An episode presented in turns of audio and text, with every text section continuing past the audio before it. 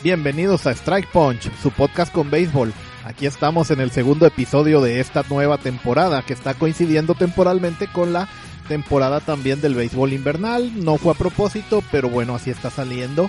Muchas gracias a los que nos han dejado unos comentarios en nuestro regreso.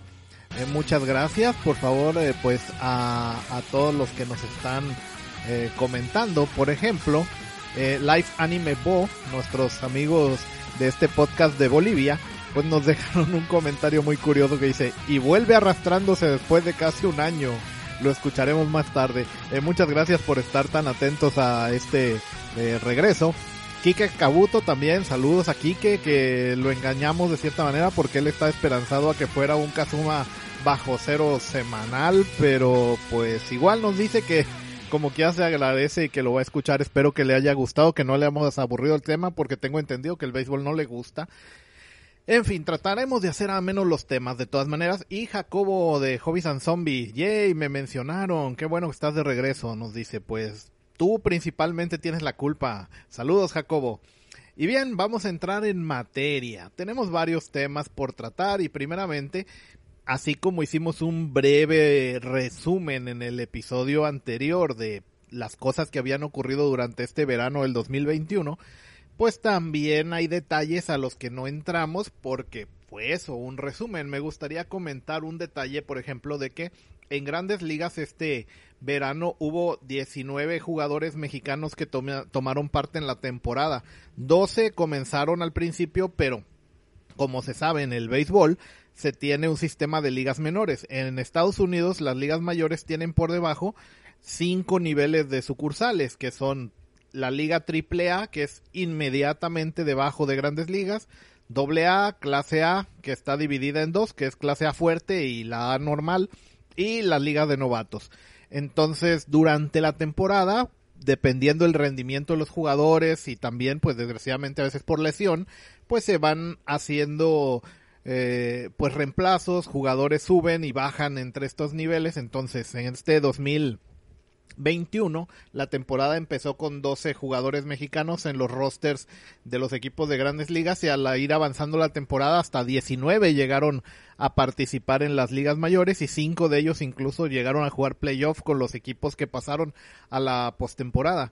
Estos 19 que tomaron eh, participación este 2021 en grandes ligas, pues fueron Julio Urias de los Dodgers, que él fue como el mexicano que más destacó con sus 20 victorias esta temporada, fue el jugador en la Liga Nacional con más victorias, el pitcher más ganador de la, de la liga.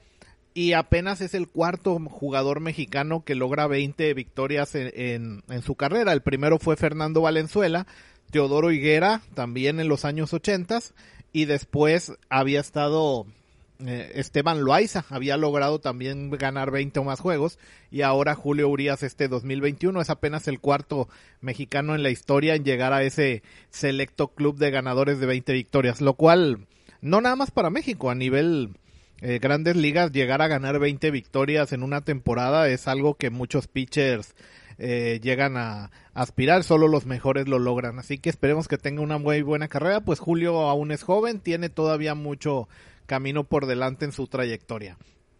También tuvimos a José Urquidi con los Astros de Houston, que él llegó hasta la Serie Mundial, ganó dos juegos en la Serie Mundial.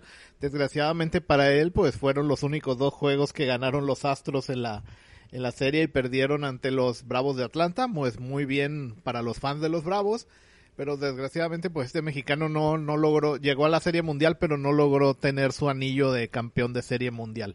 En total de los 19 que llegaron a, grandes ligas, o bueno, ya estaban, o algunos sí debutaron, de los participantes en grandes ligas este año mexicanos, 12 fueron pitchers, como ya mencionamos a Urias y a Urquidi, y solamente los otros 7 fueron bateadores. El resto de los pitchers fueron Joaquín Soria, Oliver Pérez, que él estableció este, este año el récord para jugador mexicano con más temporadas en grandes ligas, eh, con su año número 19 en las ligas mayores, aunque solamente estuvo con los indios de Cleveland a principios del año y después dejó el equipo y jugó en la eh, Liga Mexicana y, el, y pudo ir a los Juegos Olímpicos al estar jugando en México ya para para esos años, eh, para ese mes, perdón, de, de verano. Entonces, pues este, este próximo año vamos a ver si todavía logra tratar de volver a las mayores o ya de plano se queda jugando en México, como este verano que después de las Olimpiadas se quedó hasta el final, quedó campeón con los Toros de Tijuana en la Liga Mexicana de Verano. En fin, pues Oliver Pérez este año impuso ese récord de 19 años jugando en el mejor béisbol del mundo. Se dice fácil, pero son casi 20, casi dos décadas completas de carrera manteniéndose en ese nivel. Incluso podrían haber llegado a ser 20 ya, pero hubo un año que por lesión no pudo jugar, entonces ese no, no le cuenta. Y bien, él estuvo con los indios de Cleveland en la última temporada que se llaman así, pues a partir del próximo año los indios de Cleveland se van a llamar los guardianes de Cleveland por el asunto de ser políticamente correcto y no se vaya a ofender alguna minoría de pues ya sea de nativos americanos o de blancos eh, que se estén ofendiendo a nombre de los nativos americanos, lo cual es más probable. Después estuvo también Víctor González, también con los Dodgers, Sergio Romo con los Atléticos de Oakland, Luis César empezó la temporada con los Yankees de Nueva York y después fue cambiado a los Rojos de Cincinnati, este pitcher relevista que ya lleva varios años en las ligas mayores también. Giovanni Gallegos estuvo jugando con los Cardenales de San Luis. Manuel Rodríguez es un debutante, llegó a ligas mayores este año con los Cachorros de, Chicago. Manuel Aguilar también debutó este año en, en ligas mayores con los Diamondbacks de Arizona. Humberto Castellanos estuvo jugando también con los Diamondbacks, estos dos pitchers. Manny Barreda es otro que llegó a ligas mayores este año. Este no es un novato, al contrario, lleva una larga carrera en ligas menores, Liga Mexicana, estuvo en los Juegos Olímpicos también de, Tokio 2020 este año, estuvo en la Serie del Caribe en febrero en Mazatlán también y por fin ya logró dar el ese paso de subir al equipo mayor de, de los Orioles de Baltimore en grandes ligas. Tuvo tres, tres apariciones, todas en relevo, ganó un juego, no tuvo derrota este año. Y de los bateadores, que tuvimos a Alex Verdugo con los Medias Rojas, Alejandro Kirk, el catcher de los Azulejos de Toronto, este catcher suplente que cada vez está ganando más, más tiempo de juego eh, eh, en el equipo de los Azulejos, el capitán Kirk, apodado así también. Ramón Urias con los Orioles de Baltimore, Luis Urias con los Cerveceros de Milwaukee. Alejo López, otro debutante que este año apareció por primera vez en grandes ligas, este jugador de cuadro con los rojos de Cincinnati. Isaac Paredes, que es el tercera base de los Tigres de Detroit, también estuvo este año en ligas mayores, que, que en la serie del Caribe de Mazatlán en febrero fue el único jugador en el equipo mexicano, el único mexicano activo en grandes ligas del año pasado. Este año pues repite, todavía activo en ligas mayores. Isaac Paredes, tercera base los Tigres de Detroit. Y por último Luis González de los Medias Blancas de Chicago, pues y después cambiado a media temporada los Gigantes de San Francisco, este jardinero que también logró debutar este año Luis González. Entonces 19 jugadores en total mexicanos en grandes ligas, no fue para nada un, mal año, no es de los mejores, no se llegó a los 20 ni se superó, pero estuvo en el promedio ligeramente por encima.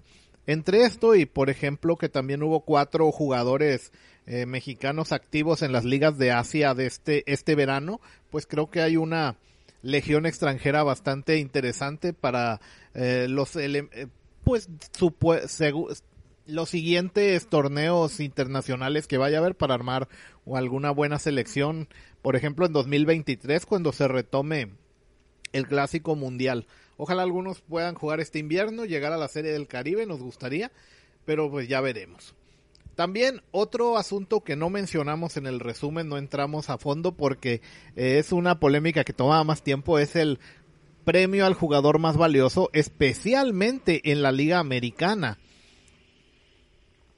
el premio al jugador más valioso es, como su nombre lo dice, un premio individual, pero es algo polémico un detalle. Una de esas reglas no escritas del béisbol, que no están escritas en ninguna parte, inclusive en el caso de escoger al jugador más valioso, eh, hay una regla que va en contra de la regla no escrita que muchos votantes y periodistas y aficionados de la vieja escuela no se logran desarraigar, que es que Muchos opinan que el jugador más valioso debe ser un, parte de un equipo que por lo menos pase a playoff. Es decir, un jugador puede poner los mejores números, romper récords, pero si juega en un equipo perdedor, para mucha gente no puede ser es elegido jugador más valioso.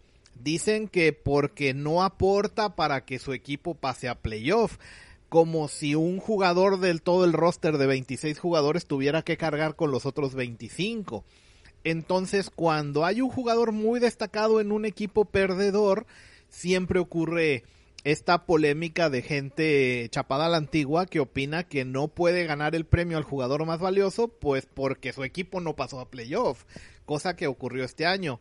Pues en la Liga Americana, los Angelinos de Anaheim, este equipo, que es un equipo perdedor en este siglo, solamente han ganado una serie mundial, casi nunca pasan a playoff, resulta que tuvo un jugador bastante destacado en el japonés Shohei Otani el cual seguramente ustedes han escuchado de él porque es un pitcher y bateador.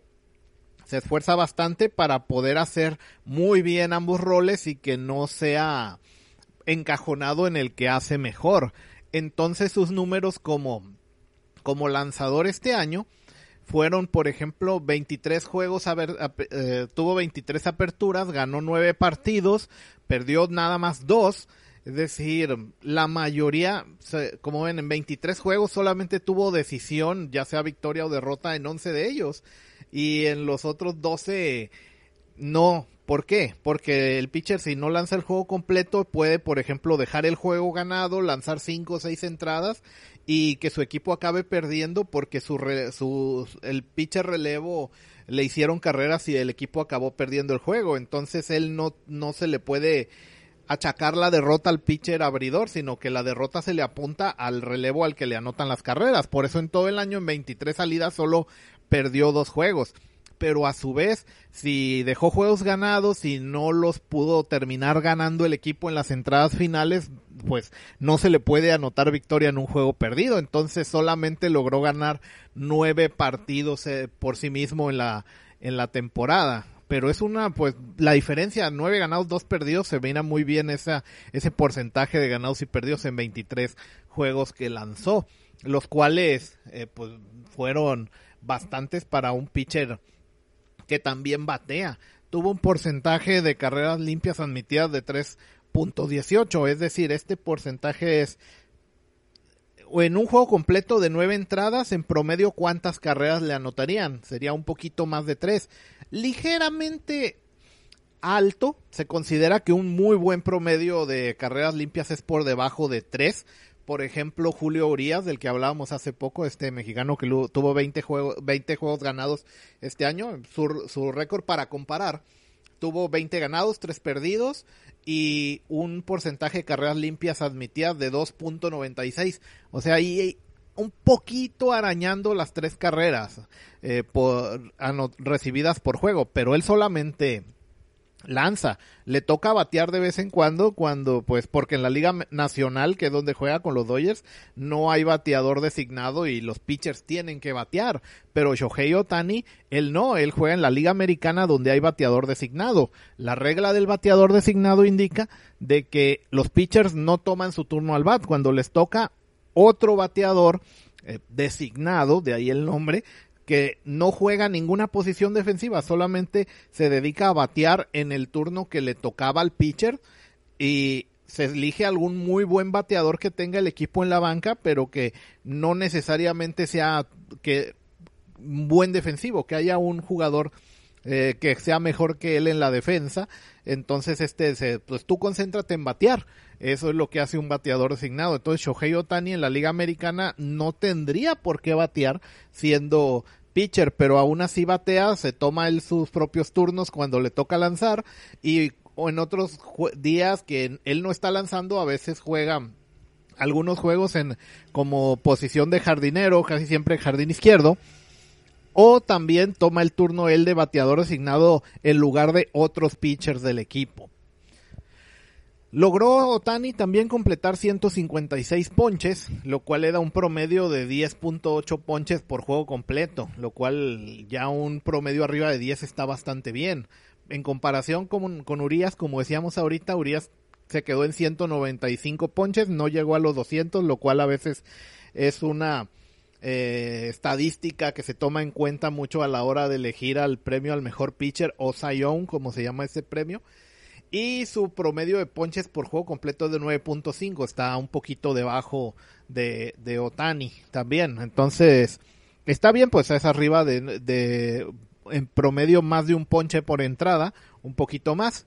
Pero en este caso Otani, pues decíamos en comparación está un poco mejor. Está en más de 10 ponches por casi los 11 por juego completo en promedio. Y esto nada más como números de pitcher es unos números, digamos, buenos. No es como para ganar el premio al mejor pitcher y tal, pero sí está por arriba de la media, nueve ganados, dos perdidos. Eh, está, es un pitcher de rotación regular, entonces hay muchos pitchers que solamente se dedican a pichar y no completan estos números, por eso se, se le permite en parte que no se dedique nada más a bateador. Y como bateador, principalmente la polémica fue compararlo con Vladimir Guerrero Jr., este jugador dominicano que muchos opinan que es quien debería haber ganado el premio al jugador más valioso en la Liga Americana porque su equipo, los Azulejos de Toronto, sí pasaron a playoff. Entonces este es el principal argumento de muchos de que no, debió ser este porque, porque los Angelinos de Anaheim no pasaron a playoff. ¿Cómo puede ser que un jugador de de, de este equipo perdedor gane el, el premio al jugador más valioso.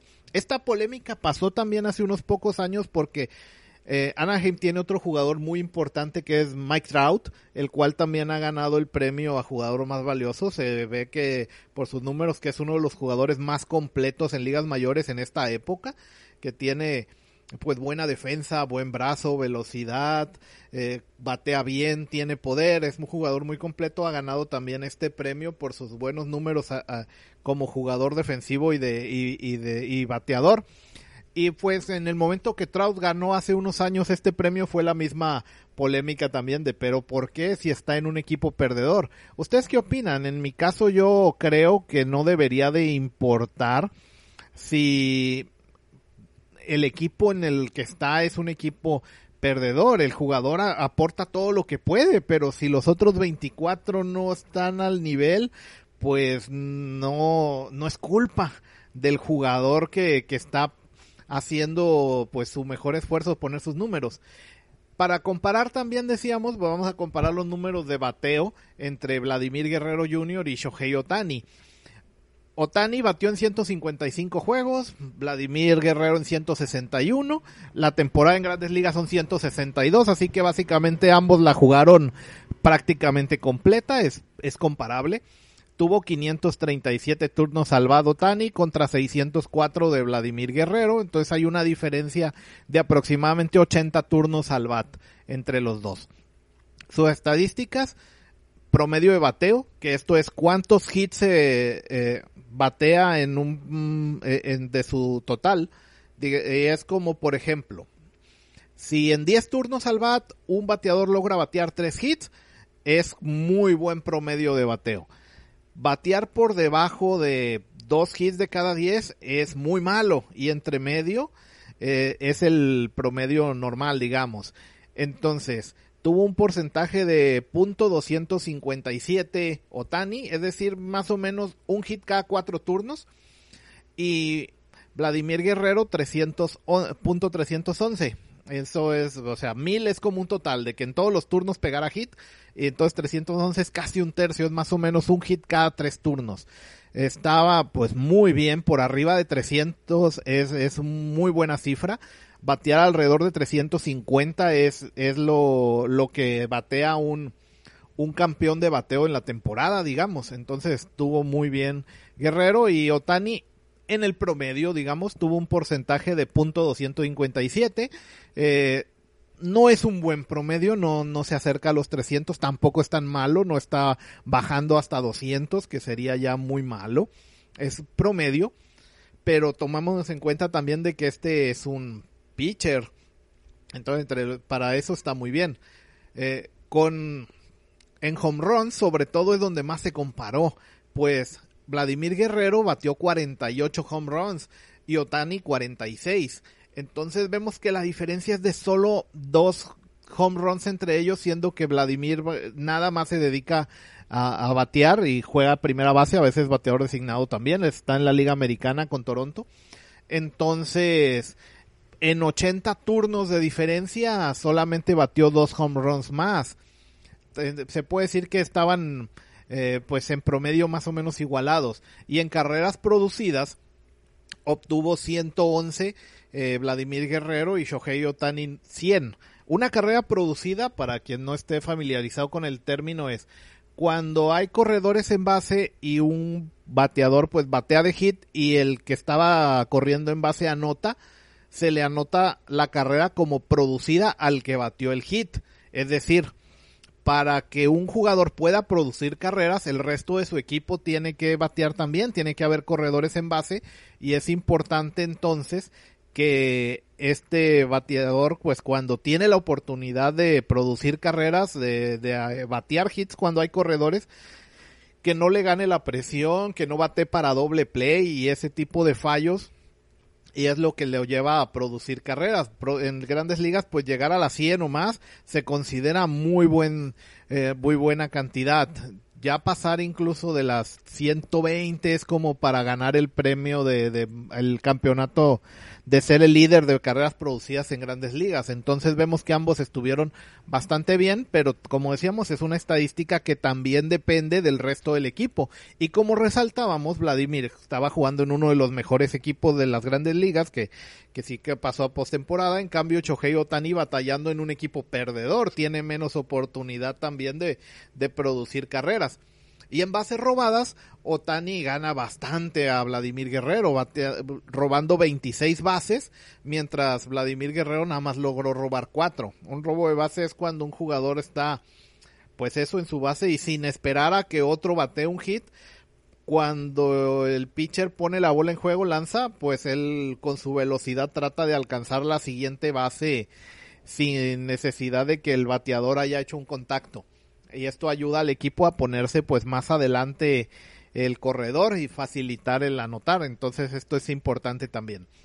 Por lo visto entonces los números de Vladimir Guerrero como bateador pues son un poco mejores, pero Vladimir nada más batea y juega a la primera base a la defensiva, que se, es muchas veces considerada la, la posición defensiva más, más sencilla porque no necesita hacer lanzamientos a otras bases casi nunca, no pide mucho brazo, es la más estática de las, del cuadro, nada más requiere recibir muchos bolas que lancen desde la tercera shortstop, segunda base hacia el primera, estar pues fijo en, su posición para hacer los outs en primera base y muchas veces jugadores que son buenos bateadores pero de, que defensivamente en otra posición no juegan muy bien o los mandan a la primera base o a jugar jardín izquierdo. Normalmente son las dos eh, eh, posiciones a la defensiva que suelen requerir menos eh, habilidades defensivas valga la, la, redundancia.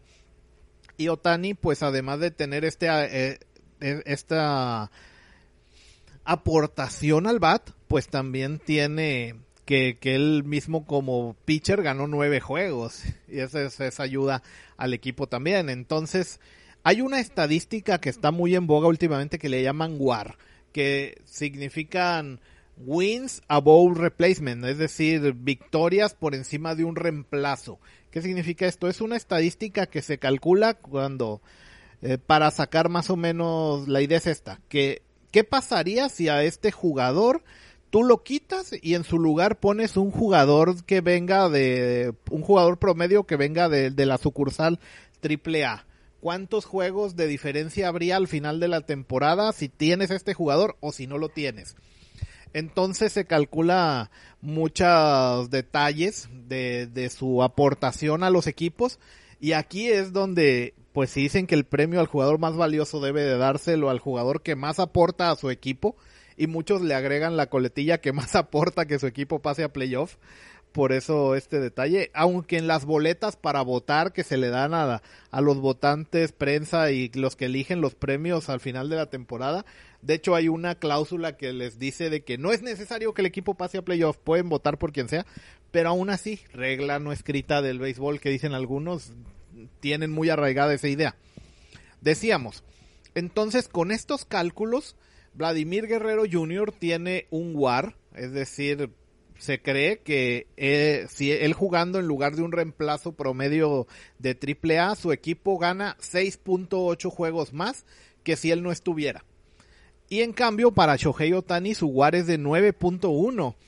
Y aún así hay gente que dice, ¿cómo le van a dar el premio a, Otani si el que batea y picha su, su WAR es solamente dos puntos más arriba que el de Vladimir, que nada más batea? Es decir, te dan el, eh, la razón de que Otani hace las dos cosas, su aportación al equipo es más alta estadísticamente y aún así lo, lo, en lugar de verlo como un motivo para darle el premio, lo ven como una especie de defecto. Entonces es extraño, se vio mucho al final de la temporada esta mmm, polémica. ¿Y ustedes qué opinan? ¿Estuvo mal haberle dado el premio a este pitcher bateador? Cosa que en un siglo no se había visto. Desde los tiempos de Babe Ruth no se había visto un, un, caso de pitcher bateador de, de, este nivel. Y ya veremos qué ocurre con, eh, con Otani en el futuro. Pues, por ejemplo, ahorita mencionaba Babe Ruth, en su caso él terminó volviéndose bateador de tiempo completo y dejó de pichar, a pesar de que era un pitcher bueno. No era el mejor, claro, bateaba mejor que lo que pichaba, igual que lo que le pasa a Otani, pero es bueno ver esta variedad. Esto creo que yo, yo creo que ayuda mucho al espectáculo del béisbol moderno ver que, que las reglas, estas reglas no escritas sean desafiadas de esta manera. Y bien, pues ese es uno de los temas que quería comentar. Pasamos a otro, pues ahorita en este noviembre, en esta semana ya están terminando las las series eh, de las temporadas de verano en Japón. porque hasta ahorita? Si ya estamos casi rozando diciembre. Por dos motivos. Por ejemplo, a principios de año hubo pues oleadas de COVID de esta de la pandemia en muchas partes del mundo que obligaron, por ejemplo, que en México la temporada de béisbol de verano se recortara a la mitad y solamente se jugaran 66 encuentros en lugar de los 120 normales. Se empezó tarde la temporada. También en Taiwán obligó a que la temporada de su, de su liga se suspendiera eh, varias semanas y eso retrasó que, que acabara más tarde la temporada. Normalmente en Asia las temporadas terminan más o menos igual que en Estados Unidos la Serie Mundial, finales de octubre, principios de noviembre, pero este año pues se les retrasó un mes, como decíamos, eh, en parte por suspensiones de juegos por la pandemia, también aparte porque como hubieron los Juegos Olímpicos de verano, tanto en Corea como en Japón, su liga local fue suspendida durante las Olimpiadas para darle el mayor apoyo a su selección nacional de béisbol y eso también retrasó algunas semanas. En Japón inclusive parte fue porque pues por los Juegos Olímpicos difícilmente otra otro deporte iba a tener audiencia y hasta los estadios donde se jugaron los los Juegos Olímpicos, el béisbol, pues también son estadios de la liga japonesa, entonces estaban ocupados. Por eso se, se retrasó casi un mes la temporada. En Corea fue donde terminaron primero y pues fue una temporada algo normal. Queríamos nada más recalcar un poquito que hubo un mexicano eh, participando en la liga coreana que es Roberto Ramos, su segundo año en Corea. El año pasado estuvo bastante mejor. Fue el segundo lugar en, en home runs el año, la temporada pasada con 38, pero este año desgraciadamente estuvo lesionado bastante parte de la temporada, incluso no pudo jugar con la selección mexicana en los Juegos Olímpicos y fue una de las eh, pérdidas que, más afectaron yo creo a la selección que le faltó mucho bateo y él pudo haber pues eh, pudo haber aportado bastante pues en los años anteriores 2019 campeón de de, de home runs en triple A en Estados Unidos y el año pasado segundo lugar de home runs en Corea pues un bat como este hubiera venido bastante bien a la selección que estuvo falta de poder. Este año nada más participó 51 juegos en Corea, o batió solo 8 home runs y como dijimos, pues estuvo muy irregular, tuvo bastante problemas de lesiones. Y este invierno pues ya está jugando con Naranjeros de Hermosillo en la Liga Mexicana del Pacífico. Después, en Japón, que fue la siguiente en terminar su temporada, pues apenas terminó esta, este, este fin de semana. Ahorita estamos grabando esto el lunes 29 de noviembre pues eh, pasaron varias cosas en la liga japonesa este año que son dignas de, mencionar. Para empezar, a la final llegaron las golondrinas de Yakult y los búfalos de Orix. Estos dos equipos el año pasado fueron el último lugar y ahora pasaron, o sea, vuelco completo, llegaron a la final ambos. En Japón pasa algo similar a las grandes ligas donde está la Liga Nacional que tiene bateador designado, es donde juegan los Dodgers, Gigantes de San Francisco, Diamondbacks de Arizona, Bravos de Atlanta, que es el equipo que ganó la Serie Mundial en Estados Unidos este, este año.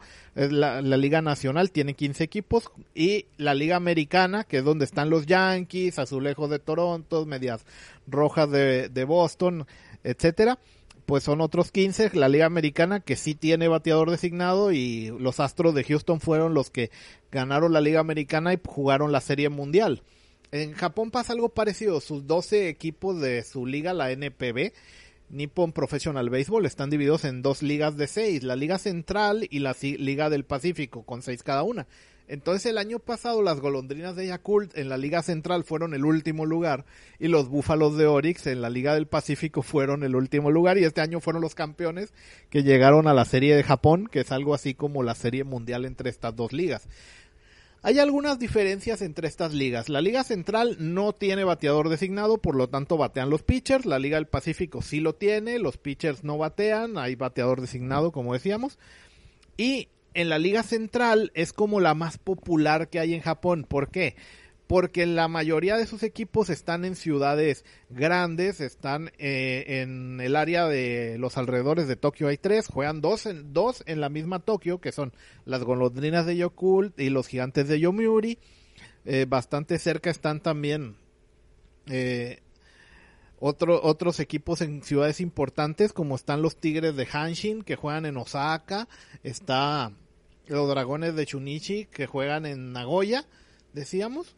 Las carpas de Hiroshima, en la ciudad del mismo nombre, y es de las pocas que tienen el, el nombre de la, de la ciudad en el nombre del equipo, porque como veremos, han estado escuchando, la mayoría de los equipos en Asia no llevan el nombre de la ciudad, sino que llevan el nombre de la compañía dueña. Así que como las golondrinas de Yakult, pues se imaginarán le pertenecen a Yakult, la, la compañía de los yugorcitos.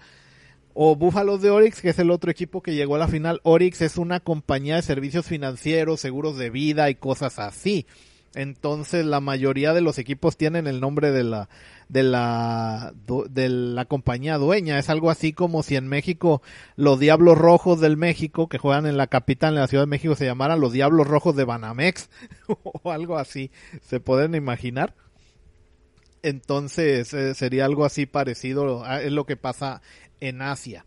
Entonces decíamos, la Liga Central es más popular porque tiene eh, dos equipos en la capital, algunos ahí en los alrededores como eh, pues mencionamos o en ciudades importantes como Osaka, eh, tenemos también este el, Nagoya y así, entonces mm, pues mucho público regional los apoya y además eh, dos equipos son como que lo más famoso a nivel nacional, no nada más de su liga, que son los gigantes de Yomiuri. Yomiuri es un conglomerado de medios de comunicación que posee al periódico del mismo nombre, Yomiuri, que es el de mayor tirada nacional, posee un canal de televisión, eh, y, entonces históricamente han usado ese poder de los medios para darle cobertura a su equipo y a la liga central. Entonces a nivel nacional ha sido como que por décadas el equipo que más, eh, del que más se ha hablado. Hace los años, no recuerdo si 60 o 70, hubo un anime enfocado al equipo de los gigantes de Yomiuri, también transmitido por su propio canal de televisión, por supuesto. ellos tienen el estadio, eh, juegan en el, en el Tokyo Dome, el, el Domo de Tokio, también su estadio más famoso a nivel internacional para partidos eh, de la selección se usan, por ejemplo, cuando es el clásico mundial, se juega ahí, cuando los equipos de ligas mayores van a jugar series a Japón, lo juegan allí también. Entonces, eso les ayuda mucho a ellos como a tener esa mayor promoción, además de que son históricamente el equipo más ganador en la liga japonesa, en los 85 años que lleva el béisbol profesional que empezó en 1936 en Japón, pues ellos han ganado 31 campeonatos en total, es decir, pues un poquito más de un tercio, entonces uno de cada tres. Y desde que la serie de Japón se lleva a cabo, porque al principio la liga japonesa eh, empezó con una liga de ocho equipos mm, así como unida, unificada, nada más eh, tenían pues un solo campeón y a partir de 1949 fue cuando se dividió en dos ligas después de la Segunda Guerra Mundial y la ocupación estadounidense fue cuando se separó al modo como se hace en Estados Unidos en dos ligas y ahí fue donde empezaron a competir la Liga Central y la Liga del Pacífico a ver una serie de Japón y 22 veces ha ganado Gigante de Yomiuri la serie de Japón. Además de que así como en Estados Unidos Babe Ruth es algo así como el jugador más legendario y a pesar de los años que han pasado se sigue hablando mucho de él como ese ejemplo por sus buenas temporadas. O en México pasa con Héctor Espino, pues en Japón su equivalente es Adaharu Ho, un bateador que tuvo de por vida 868 home runs, que es el récord máximo de todo el béisbol profesional mundial. En comparación, pues los 868 home runs de por vida de Sadaharu Ho los podemos comparar, por ejemplo, con Barry Bonds en, en las ligas mayores, que batió de por vida 762 home runs con todo y los escándalos de esteroides. O en México, los eh, con Héctor Espino, que sería como el tercer lugar a nivel mundial con sus 783 eh, home runs repartidos entre el en México en las ligas del Pacífico, la de verano, ligas menores, pues él jugó triple A en Estados Unidos, también llegó a los 783 home runs de por vida. 755 sumando nada más Liga Mexicana del Pacífico, Liga Mexicana de Verano y Triple A de Estados Unidos, digamos, para ver las tres más fuertes donde jugó sin contar extras, torneos extras como Series del Caribe. Empatado esos 755 con Hank Aaron, que fue en Estados Unidos el primer bateador que superó lo, la, el récord de por vida de Beirut. Beirut se quedó en 714. Entonces vemos como pues fuera de Sadaru ninguno ha llegado a los 800 a nivel mundial en el béisbol profesional. Y este jugador pues fue como el emblema mucho tiempo de eh, eh, en los gigantes de Yomiuri y eso ayudó bastante a la popularidad de ese equipo.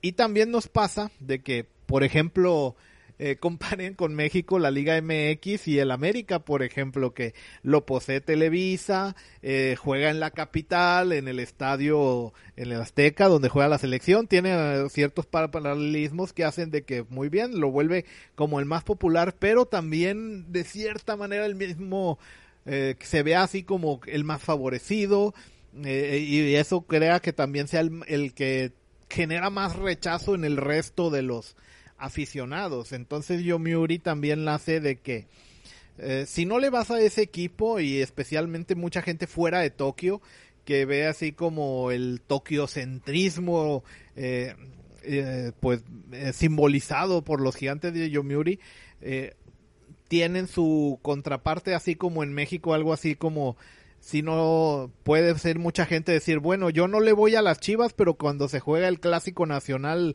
Chivas América, pues apoyo a las Chivas no porque les vaya, sino porque quiero que pierda la América. Con Yomiuri pasa algo parecido y toda esa porra, digamos, para que pierda Yomiuri se llega a concentrar en los Tigres Hanshin que juegan en Osaka. Hanshin es el nombre de una compañía de, trenes urbanos eh, que está afianzada en Osaka y en Kobe entonces mucha gente de mm, principalmente fuera de Tokio es así, pues terminan apoyando a los Tigres Hanshin nada más como en oposición a Yomiuri y tienen ese clásico nacional que sería algo así como el equivalente a, a como en grandes ligas se tiene los Medias Rojas de Boston contra los Yankees, algo similar. De hecho, también en que en Estados Unidos el Fenway Park de los de Boston es como el, el estadio más antiguo, más tradicional, pues también Hanshin juega en el estadio de Koshien, que es el estadio con mayor capacidad en todo el béisbol japonés, pero también es muy antiguo. Eh, allí inclusive en los años 30 llegaron a jugar jugadores de grandes ligas, como decíamos Babe Ruth en una liga de, en unas, eh, perdón, gira de jugadores de grandes ligas llegaron a jugar en ese estadio eh, cuando era nuevo por allá los años 30 y ahí se juega también cada agosto, cada verano el torneo Koshien entre de nivel estudiante que es un torneo también muy tradicional que en muchos animes de béisbol, Spokon se ha llegado a tratar, hablar de este torneo a veces como una meta para los personajes, y les ha tocado ver alguno como Ace of Diamond, hablan mucho de ese torneo, el Kochien, por ejemplo, y ahí pues los jugadores juveniles tienen ese torneo nacional anual que es un semillero para su propia liga y se juega en el estadio de los Tigres Hanshin entonces estos ingredientes hacen que la Liga Central sea como la más popular a nivel nacional dentro de Japón.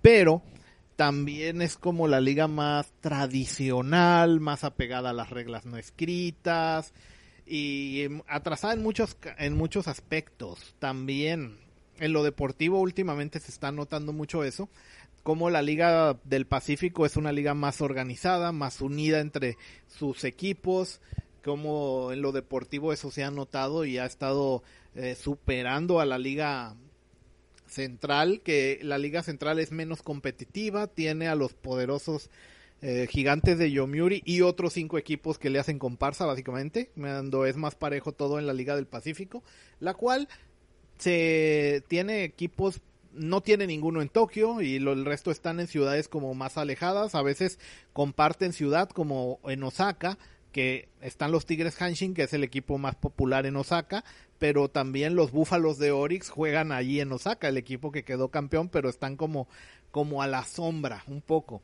Y algunos equipos juegan bastante más lejos, como hasta Hokkaido, que es la, la isla norte, solamente hay un equipo de la Liga del Pacífico jugando ahí, entonces es más, más periférico, digamos, pero en lo deportivo han rendido más, se han esforzado más al respecto al no tener toda la afición más más segura sin, sin hacer nada como la Liga Central. Desde el año 2005 ambas ligas juegan partidos interligas en la temporada regular. Antes de eso solamente se enfrentaban el campeón de cada liga en la final y era todo. Desde el 2005 cada equipo de cada liga juega dos series contra los otros los seis de la otra liga, una de local y una de visita. Cuando juegan eh, en un estadio de la liga central no hay bateador designado, sí lo hay cuando juegan en un estadio de la Liga del Pacífico. Algo parecido como pasa en grandes ligas también con los interligas de temporada regular que, también hay desde hace unos años.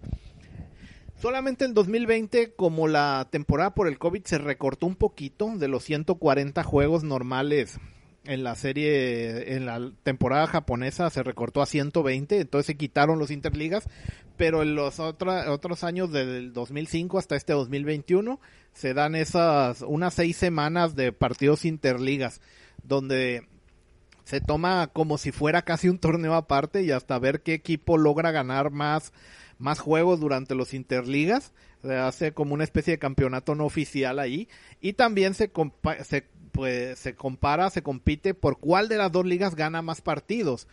Y como decíamos, desde entonces en estas eh, ya... ¿Cuántas ocasiones son? 16 veces desde el 2005 que se han jugado partidos interligas. En 14 veces la Liga del Pacífico ha ganado más partidos que la Liga Central. Solamente en dos años ha logrado la Liga Central ganar más veces que más partidos durante los interligas que la Liga del Pacífico. Y este año ha sido uno de ellos. Curiosamente, este año ganó, dominó la Liga Central en, tanto en los interligas como ganó la, la Serie de Japón, que es la final que enfrenta a los dos campeones todos los otros años, pues decimos 14 veces nada, solamente en 2009 y ahorita 2021 ha ganado la Liga Central, las otras veces siempre ha ganado la Liga del Pacífico y en las 16 veces, 13 ocasiones, un equipo de la Liga del Pacífico ha sido el, el que más partidos interligas gana y solamente tres veces un equipo de la Liga Central lo ha logrado. Dos veces los gigantes de Yomiuri que decíamos y una vez Golondrina de Yakult que fue el campeón de, de la Serie de Japón este año. Aunque este año en los Interligas el equipo más ganador fueron los Búfalos de Orix, que precisamente fueron los campeones de la Liga del Pacífico, aunque perdieron la final. La final es llamada la Serie de Japón. Desde el 2010 hasta la fecha, en los últimos 12 años, 10 veces ha ganado la Liga del Pacífico. Llegó a tener una dominancia de 8 años consecutivos, del 2013 hasta el 2020, ganando siempre la Liga del Pacífico hasta este año que Golondrinas de Yakult ha ganado la final y rompió esa mala racha para la Liga Central. Entonces me llamaron la atención estos detalles. Este año en Japón solamente hubo un mexicano jugando en la temporada y llegó incluso hasta la final, pues con los Búfalos de Oris jugó el, el pitcher César Vargas, el cual no empezó la temporada jugando en Japón. Estaba jugando en México con los Sultanes de Monterrey cuando se, se dio el torneo olímpico este verano y fue con la selección mexicana a jugar a Tokio. Y ya después de haber terminado la temporada de verano aquí, eh, en, en, agosto con los Sultanes de Monterrey. Fue contratado para el resto de la temporada con los Búfalos de Orix. Con ellos tuvo cinco, cinco aperturas, ganó un juego, perdió uno y llegó a estar todavía pues presente en la final que perdieron Orix esta temporada en, Japón. También, por último, hubo una pues dato curioso en la temporada de este año con, con la serie de Japón. ¿Qué fue? De que es por primera vez que se jugó en tres estadios diferentes en lugar de en dos como es normal. ¿Por qué? La serie final es a ganar cuatro juegos de siete como máximo. Se, se empieza eh, dos juegos en la sede de un equipo, luego se juegan, si son necesarios, el juego 3, 4 y 5 en, la, en el estadio del otro equipo, y si se siguen necesitando el juego 6 o hasta el 7, se regresa al estadio donde se jugaron los juegos 1 y 2. Cada año se, la, la sede inicial se va rotando entre los eh, un año le toca a la, Liga Central, al otro año a la Liga del Pacífico. Este 2021 le tocó a la Liga del Pacífico abrir como local, tener los juegos 1, 2, 6 y 7 y a la Liga Central los juegos eh, 3, 4 y 5. Entonces, Búfalos de Orix tenía esta ventaja de la localía y empezaron jugando en su propio estadio que es el en Osaka, el Kyocera Dome de Osaka pero no pudieron terminar jugar ahí los, el juego 6. Se acabó esta serie este año en 6 juegos. Ganó 4 juegos a 2 Yakult. ¿Por qué? Resulta ser de que, pues, como que su propia directiva no tiene. O sea, este equipo llevaba dos años seguidos quedando en último lugar. En 2020, 2019 quedaron sextos. Sextos de 6. Entonces, como que no estaba en sus planes pasar a playoff, mucho menos llegar a la final y pelear el campeonato. Entonces, rentaron el estadio para, un, para unos conciertos de, de grupos de pop allá en Japón. Entonces, ya no podían usarlo para los juegos 6 y 7 porque estaba rentado para otro, para unos conciertos, su propio estadio, porque pues la directiva no pensó que iban a necesitarlos en estos meses, pensaban que iban a estar desocupados, el equipo eliminado hacía semanas y rentaron el estadio.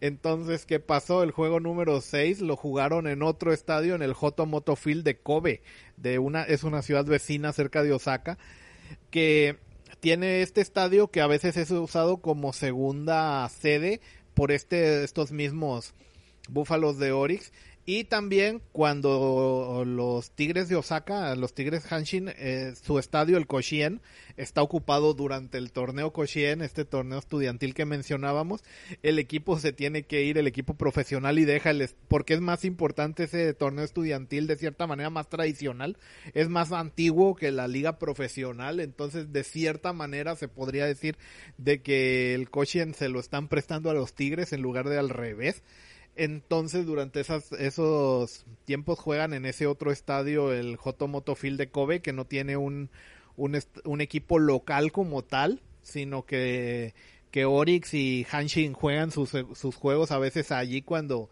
por algún motivo su otro estadio no está ocupado o simplemente para darle un poco más a la, a la afición de otra ciudad también y, obtener un poco más de, ganancia, pues si hay menos partidos seguramente es más, es más probable que se llene, no puedes decir la gente, ah, voy mejor la próxima semana porque la próxima semana no hay juego ahí.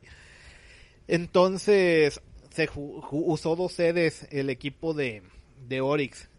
Y Yakult pues, también tuvo una cosa curiosa porque ellos juegan en el estadio Meiji Jingu en, en Tokio que es un estadio más chico, más antiguo que el Domo de Tokio, donde juegan los gigantes de Yomiuri. Entonces, al haber llegado a la final, dentro de la misma ciudad, Tokio, usaron el, el, Tokyo Dome para jugar la final en lugar de su estadio local. Así que cinco de, de los seis cuatro de los seis juegos de esta serie final en Japón no se jugaron en el estadio local de ninguno de los dos equipos y es la primera vez que se usan tres estadios en la serie del fin de, de Japón. Curioso, ¿verdad? Muy bien, ya hablamos de Japón, ya hablamos de Corea también y quiero comentar otro caso curioso que ocurrió pero en la liga de Taiwán, la, la CPBL. Eh, Taiwán, la isla esta que está a medio camino entre enfrente de las costas de China y al sur de, de Japón, tiene su liga profesional propia y ahí ocurre el detalle de que los China Trust Brothers, uno de los equipos más tradicionales de la liga de, de Taiwán, llegó a la final nuevamente, cosa que están muy acostumbrados, pues en los últimos ocho años este equipo ha llegado a la final siete veces. Solamente que llegan a Cruz Azulearla porque la, pues esta, como decíamos, es su séptima final en ocho años y las seis anteriores las han perdido todas entre 2015, incluso en los años 2015 y 2020, la serie del año pasado, llegaron a tener ventaja en la serie de tres juegos contra uno y cerrar de local. ¿Por qué? Pues, eh, se aplica el mismo sistema que, que explicábamos de Japón, de jugar cuatro, a ganar cuatro juegos de máximo siete. Entonces los juegos uno y dos, seis y siete se juegan en un estadio y los juegos entre medio 3, 4 y 5 en la sede del otro equipo. Entonces digamos que tiene cierta ventaja de jugar un juego más de local el equipo que abre la serie. Entonces en 2015 y 2020 tuvieron esa ventaja, llegaron a estar en tres juegos a uno, ya solamente faltándoles una victoria para lograr el campeonato y con la ventaja de jugar los juegos 6 y 7 en su propio estadio. Y aún así pues esa cuarta victoria nunca llegó y perdieron cuatro juegos contra tres en esas dos ocasiones. Y en las otras series que han perdido pues solamente han ganado uno o dos juegos en la serie y fueron vencidos con más facilidad. Este año 2021 la final es China Trust Brothers versus Uni Lions y igualmente este año empezó la serie primeramente eh, en el estadio de los China Trust Brothers. Ya se jugaron este sábado y domingo los juegos 1 y 2. Dos victorias por los China para los, Brothers. Ganaron 2 a 0 el primer partido y 8 carreras a 3 el segundo partido. Faltan ahora que jueguen en los, los juegos 3, 4 y si es necesario el 5 en el estadio de, de los Uni Lions y si fuera necesario regresarían a cerrar la serie en su casa nuevamente. Entonces parece tener de nuevo la mesa servida para ahora sí ganar. Llevan eh, dos juegos de ventaja, van dos juegos a cero de, de, ventaja y los dos últimos juegos los juegan en casa, entonces tienen cinco juegos por delante de los cuales solo necesitan ganar dos. Con eso deberían de, de ser suficiente al parecer, pero pues el año pasado estaban en situación parecida, llegaron a tener una ventaja de tres juegos a uno y no la lograron ganar. En México este año vimos algo parecido en la final, donde el campeón de la zona sur, perdón, este Leones de Yucatán, eh, tuvo ventaja de 3-0 contra los eh, Toros de Tijuana, campeones de la, de la, zona norte en la final en la, en la Liga Mexicana de Verano de Béisbol este pasado septiembre donde ese cuarto juega, esa cuarta victoria que, eh, que acariciaron el campeonato los Leones de Yucatán nunca llegó y, pasaron de tener una ventaja de tres juegos a cero a, a, perder cuatro a tres, siendo en México nada más eso ha pasado dos veces. Entonces, veamos si Unilions no les vuelve a aplicar la misma el año pasado, porque estos dos equipos jugaron la, la final el año pasado también allá en, en Taiwán y ¿qué, ¿qué, irá a pasar? Este señal del fin de los tiempos, brothers, igual que como el Cruz Azul ganó el año pasado, eh, pues ganará este o simplemente se eh, sumará su séptima final perdida en ocho años. ¿Ustedes qué opinan? Este año en Taiwán hubo dos jugadores mexicanos también que vieron acción. Uno es eh, Manny Bañuelos, este pitcher de los Tomateros en México en, invierno. Jugó con los Fubon Guardians, equipo que no pasó a playoffs. Tuvo nueve juegos, eh, pichó nueve juegos, ganó uno, perdió dos. Como vemos, muchos juegos quedó sin decisión. Y tuvo un buen promedio de, carreras limpias admitidas, 2.94, es decir, menos de tres carreras por, por partido en promedio. Eh, lo cual pues es una buena estadística, pero pues desgraciadamente estuvo en un equipo pues perdedor y eso se ve en que en nueve oportunidades, nueve juegos y a pesar de tener un buen promedio de carreras limpias solamente ganó uno y perdió dos. Y por eh, el otro lado, pues mucho mejor actuación tuvo Teddy Stenkiewicz, este jugador de, que estuvo en la primera parte de la temporada con los Uni Lions, dejó el equipo para unirse a la selección de México olímpica y de hecho creo que fue el pitcher que, que con el equipo olímpico mexicano en Tokio 2020 lució más. Pues este Teddy Stankiewicz eh, en las Olimpiadas fue el que abrió el primer juego contra República Dominicana y solamente, aunque lo perdió, y lanzó cinco entradas de una carrera, pero desgraciadamente perdió 1-0 ese juego que la selección mexicana no, no logró anotar ni una sola carrera. En, en Taiwán, con los Uni Lions, tuvo eh, récord de 6 ganados, 2 perdidos y un excelente promedio de carreras limpias de 1.18, es decir, eh, menos de dos carreras por juego completo. Entonces se vio esto también en su récord ganador de 6 ganados, 2 perdidos. Después de haber dejado al equipo para ir a las Olimpiadas, terminó la temporada de verano jugando en México con los campeones eh, Toros de Tijuana, así que fue campeón este verano en México y este invierno pues ahorita no está jugando, a diferencia de Bañuelos que está con Tomateros de Culiacán. Este Stankiewicz ahorita este invierno no está de gente libre, no está jugando en ningún equipo. Y ya que estamos hablando de México, pues ¿qué les parece si ya dejamos esto repaso por las ligas asiáticas, que ya nada más falta terminar la, la serie en Taiwán?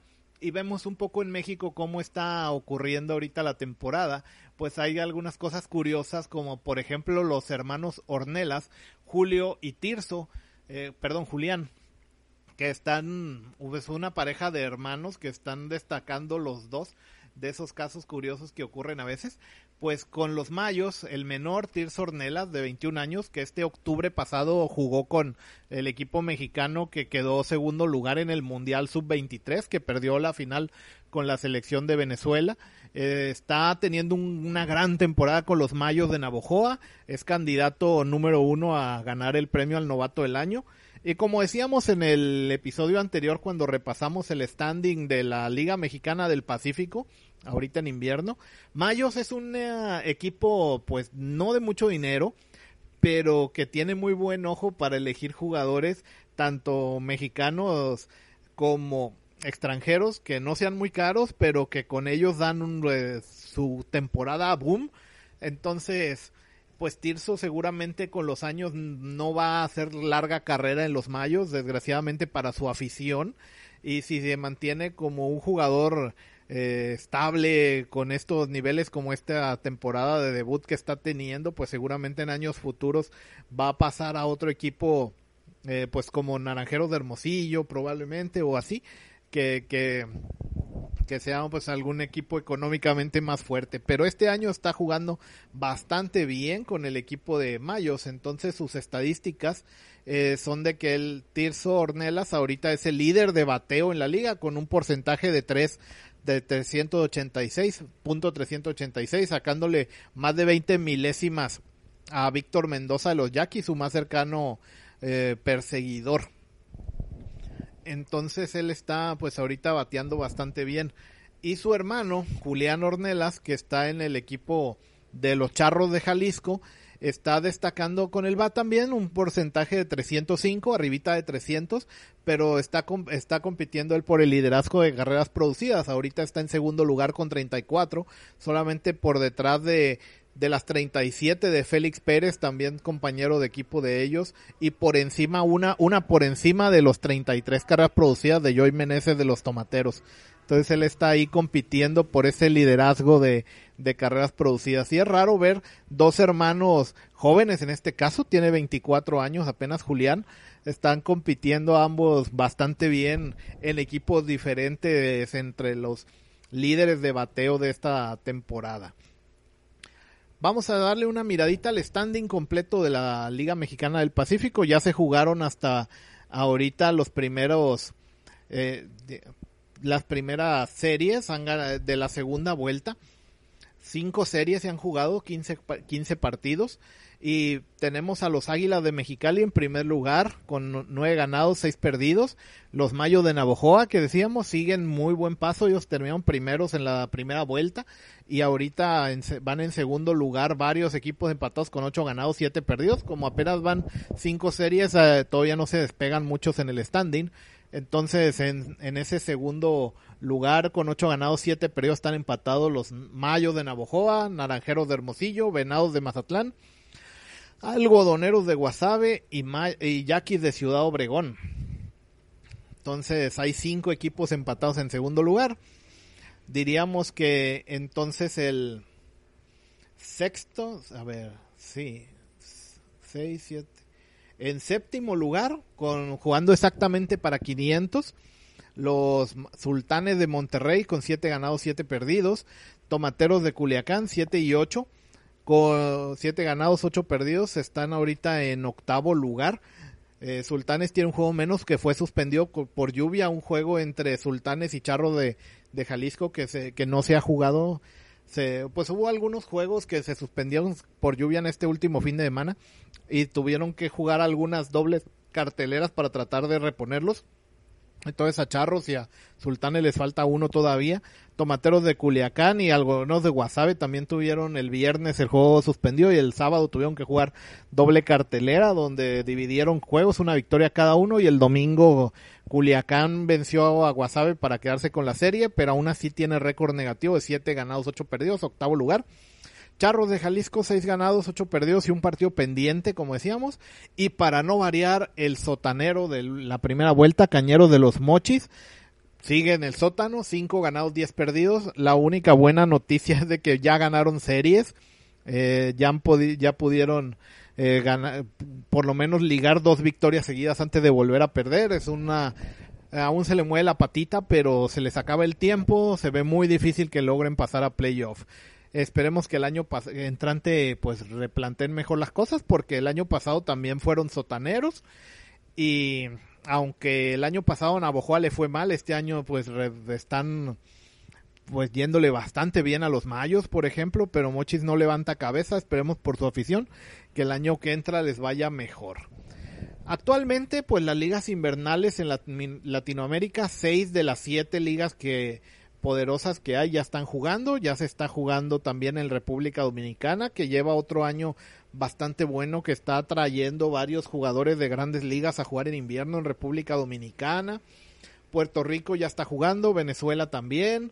Venezuela parece que este está recuperando su nivel estándar, está trayendo otra vez pues más jugadores extranjeros que habían dejado de asistir a la, a la liga venezolana. Colombia ya está estable con sus cuatro equipos jugando también. Y en Nicaragua, pues también ya, está, ya están jugando. Nada más falta iniciar la Liga de Panamá, que en estos principios de diciembre va a iniciar también una temporada corta y esperando estar listos todos para la Serie del Caribe.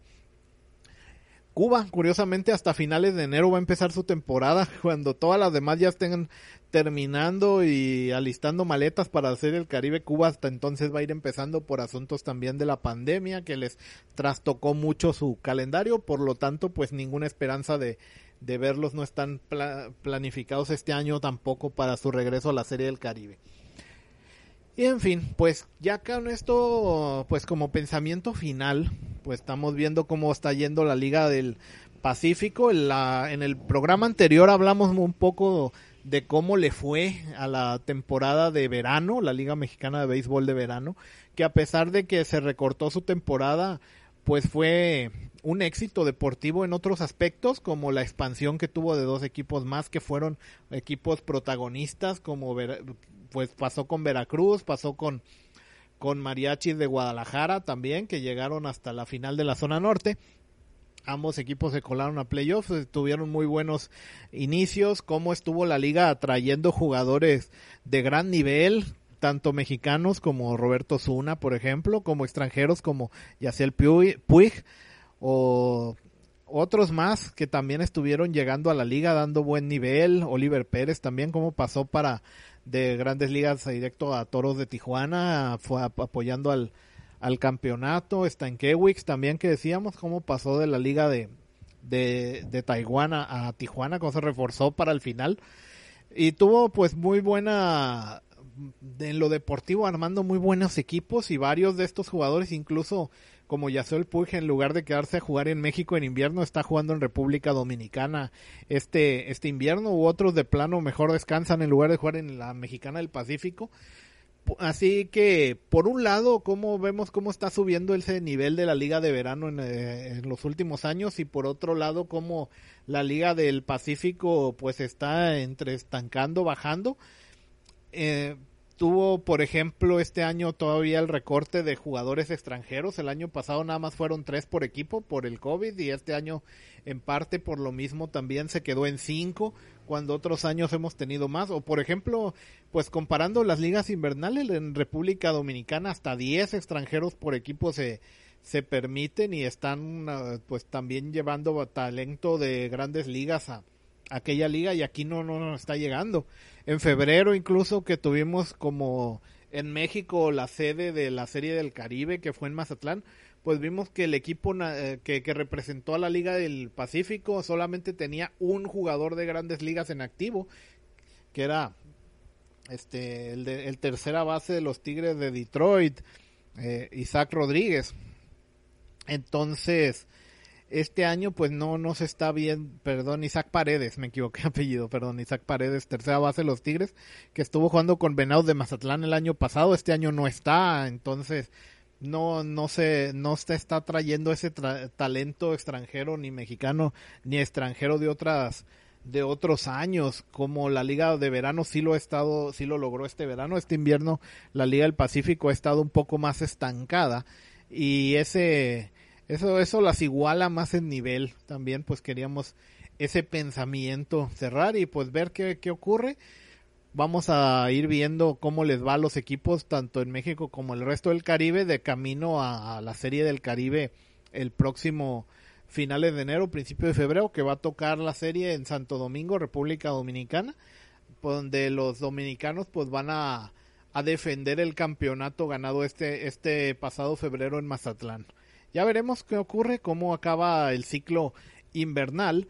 Y aquí estaremos, les aceptamos todos sus comentarios, sugerencias, temas que les gustaría hablar. Siempre andamos viendo a ver qué cosas curiosas nos encontramos, como el Cruz Azul de Taiwán que, comentamos esta, en este episodio. Esperemos que les guste, que les haya sido entretenido y nos escuchamos la próxima vez. Hasta luego.